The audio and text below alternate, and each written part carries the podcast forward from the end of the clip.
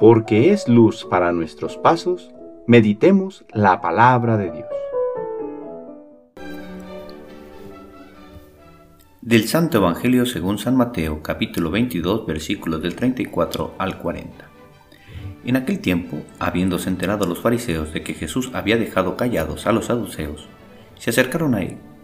Uno de ellos, que era doctor de la ley, le preguntó para ponerlo a prueba. Maestro, ¿cuál es el mandamiento más grande de la ley?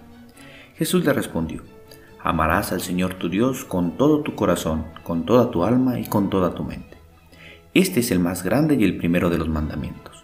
Y el segundo es semejante a este. Amarás a tu prójimo como a ti mismo. En estos dos mandamientos se fundan toda la ley y los profetas. Palabra del Señor.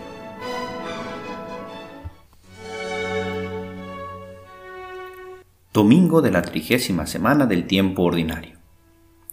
Creo que podríamos centrar nuestra reflexión de este domingo en una palabra muy retadora, muy comprometedora. Amarás.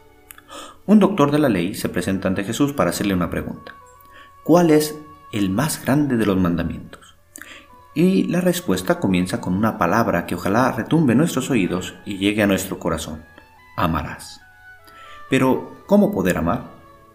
Este ser humano tan pequeño y ruin, este ser de barro que cuando busca al otro al final de cuentas se termina buscando a sí mismo, que cuando clama al cielo piensa en calmar solo el dolor de su alma por su pena y aflicción, pero una vez resuelta termina por olvidar a aquel que le ayudó, que dice amar a alguien para calmar su soledad, pero una vez resuelta torna sobre sí olvidándose de aquel que le vino a ayudar.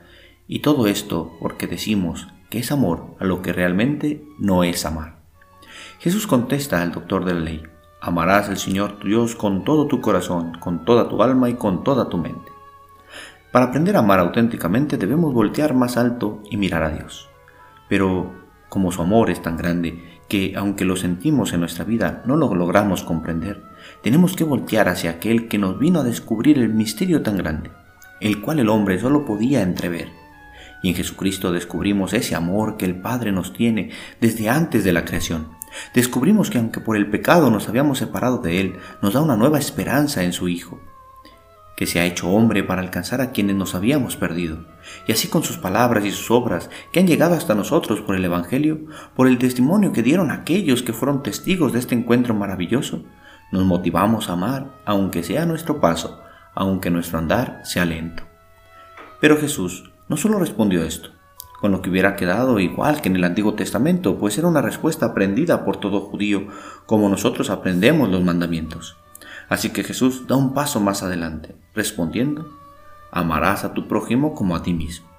Así que no basta con amar a Dios, a quien dirigimos nuestras súplicas y ruegos, sino el descubrirnos amados por Él nos lleva a amar a los nuestros, aquellos que comparten con nosotros esta condición de barro y flaqueza, que viajan en el mismo espacio y tiempo donde escribimos una historia con alegrías y sufrimientos. Amar, amar al prójimo, no por mí mismo, sino por un amor más sublime y tierno, con aquel amor que voy descubriendo que Dios ha tenido por mí y lo seguirá teniendo. Amar al Dios que se deja herir por, por amor a quienes ha creado y que llega hasta nosotros vestido de nuestra misma condición de barro. Amarte a ti, oh Señor, eso quiero, pero a su vez descubro que para no ser un mentiroso, debo amarte en el hermano donde tú te vuelves a ser presente, sudoroso y cansado.